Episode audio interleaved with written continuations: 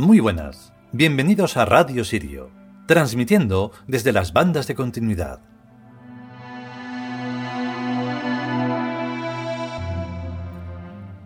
Pues este capítulo me ha hecho reflexionar, bueno, como todos, pero en este caso un poco especial porque voy a eh, hacer llegar este capítulo cuando ya esté publicado en Answer y demás. Se lo voy a hacer llegar a una persona que está revolucionando el mundo, pero el mundo, así en general, no se está enterando. Para mí es revolucionario y sobre todo evolutivo porque está como mm, idealizando algo que en su momento será así, que es el que existan buenas personas dirigiendo el mundo, pero desde personas, ya no desde ámbitos políticos ni desde instituciones obsoletas que realmente nadie ya conoce, ni está pendiente de ello, ni nada de nada. Desde gobiernos de países a gobiernos mundiales, eh, o que tratan de serlo. Es muy curioso. Sí, no, no lo menciono porque no quiero, ya hace mucho que aprendí a no expresar mis pasiones fuera de, de mí. Y como esto, aunque sea poco, sale por ahí. Pero sí, voy a hacerlo porque estoy muy ilusionado con eso. Seguramente en poco tiempo, como es, habitual, se me quitará porque llegará la decepción. En el mundo humano es lo que ocurre. A ver si algún día llega a ser un mundo de personas y ya el humano queda en una escala evolutiva inferior. Después personas, después tíos. Es muy sencillo. Vamos con el capítulo.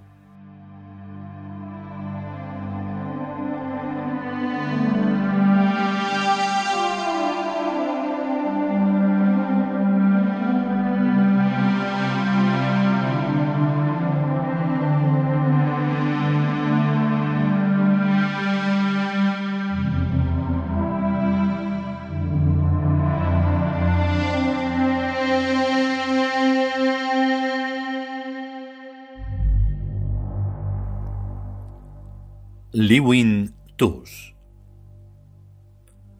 El lenguaje de los dioses. 16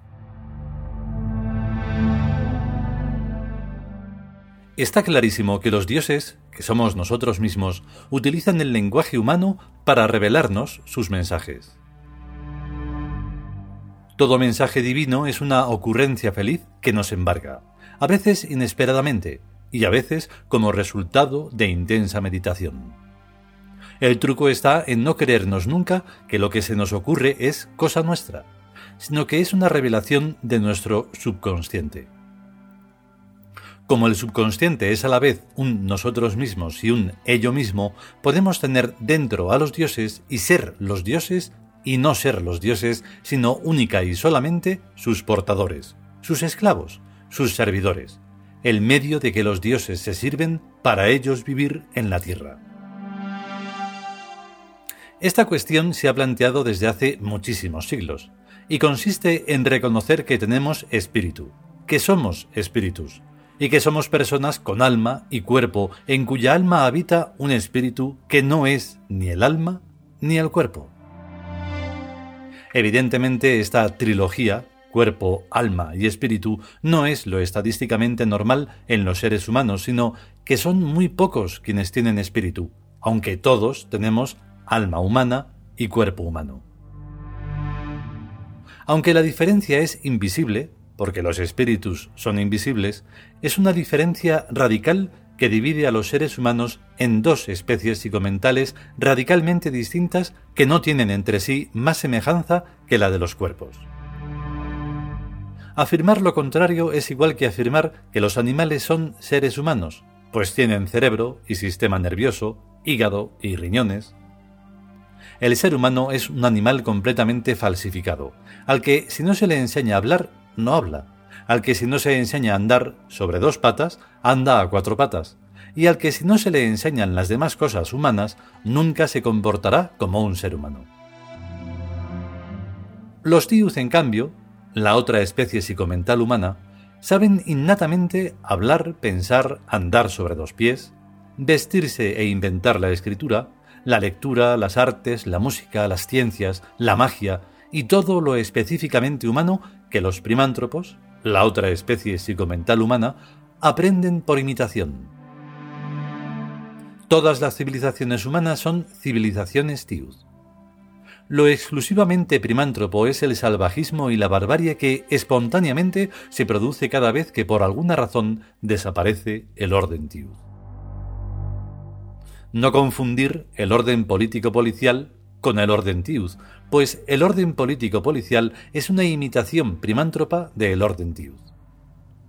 Y por tanto es una imitación sumamente defectuosa. El orden Tiud es completamente positivo y se expresa en una ley universal que ordena. Trata a los demás como quieras que te traten a ti. Las circunstancias de las distintas personas son también muy distintas, en edad, salud, profesión, conocimientos, etc. Y esto hace que las funciones y obligaciones sean diferentes en cada persona pero el respeto que uno se debe a sí mismo se le debe también a cada uno de los demás. El respeto puede manifestarse de cien mil maneras, pero en todos los casos hay una nota común en todas las formas en las que el respeto se manifiesta. Ponerse en la situación del otro e imaginarse sentirse tratado como el otro se siente tratado.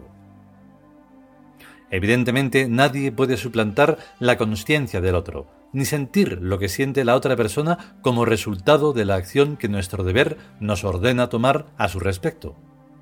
Hay un abismo vacío entre cada par de personas, pero también hay puentes para cruzar ese abismo, puentes de la comprensión.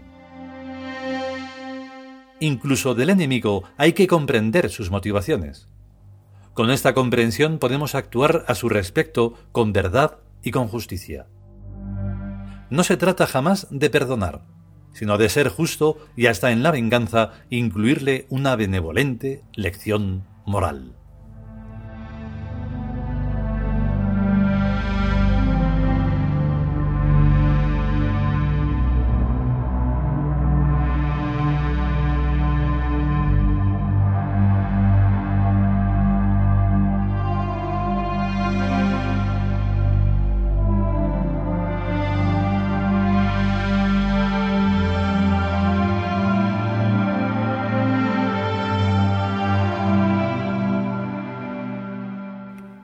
Y hasta aquí este decimosexto capítulo del libro El lenguaje de los dioses.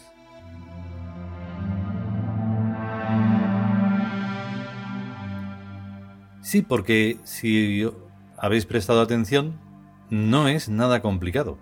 Eso de que incluso se dicen algunos aspectos en el monoteísmo de...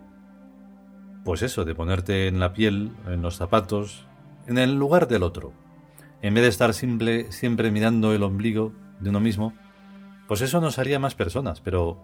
Y mira que está lo de la era de la comunicación, nos comunicamos, estamos siempre conectados, no sé qué. Pero realmente, de verdad, de verdad, es mentira. Es como una comunicación, pero de quedar bien y porque tienes que hacerlo. Pero tú ponte en comunicación con un desconocido. Mayormente es como una especie de ataque aunque sea para algo extraordinario. Claro, como ha habido tantos, tantas estafas, tantos timos, tantos engaños, la gente se, se aprovecha de la bondad de otros para... es terrorífico. Entonces, claro, por eso muchas veces cuando quieres comunicarte con alguien no hay respuesta, porque creen que les vas a engañar o, o a saber qué. Queda mucho para la evolución de la conciencia y que, y que haya personas para poder hacer un verdadero cambio de consciencia en el mundo entero. Pero bueno, se van dando pequeños pasos, eso está clarísimo. Si podemos y sobre todo si queremos, volveremos con un nuevo capítulo. Mientras tanto, a cuidarse, a estar bien y hasta luego.